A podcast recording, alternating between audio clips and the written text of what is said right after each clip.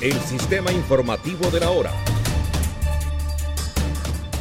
Un gigantesco deslizamiento de tierra generó el cierre total de la vía panamericana entre las ciudades de Popayán y Pasto.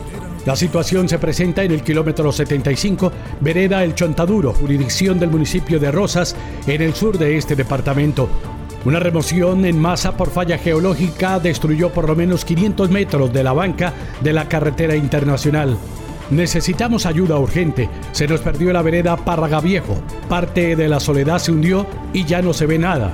Más de 300 familias se encuentran afectadas por movimientos en masa. Decenas fueron evacuadas y otras permanecen atrapadas. El coronel José Ricardo Archila, comandante encargado del Departamento de Policía Cauca, pidió a los conductores de los vehículos livianos usar el corredor La Sierra Rosas Popayán y pesados Pasto Mocoa Popayán.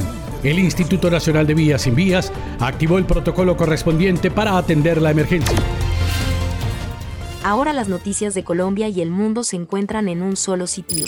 www.cdncol.com. Somos cadena de noticias actualidad, entretenimiento, los deportes, análisis y comentarios, radio en vivo y bajo demanda.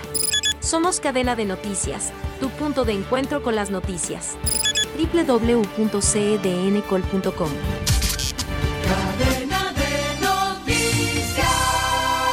La Procuraduría advierte que el plazo de cuatro meses estipulado por el Gobierno Nacional para formalizar los contratos de prestación de servicios podría causar una parálisis del Estado. Por tal motivo envió una circular a los ministerios expresando que el plazo estipulado es escaso para formalizar los contratos. Asimismo solicitó ampliar el plazo para agotar las diversas instancias para ajustar las plantas de personal y así evitar se genere una parálisis.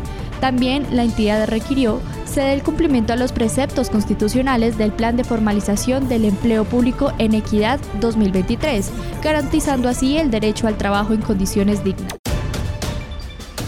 Este fue el sistema informativo de la hora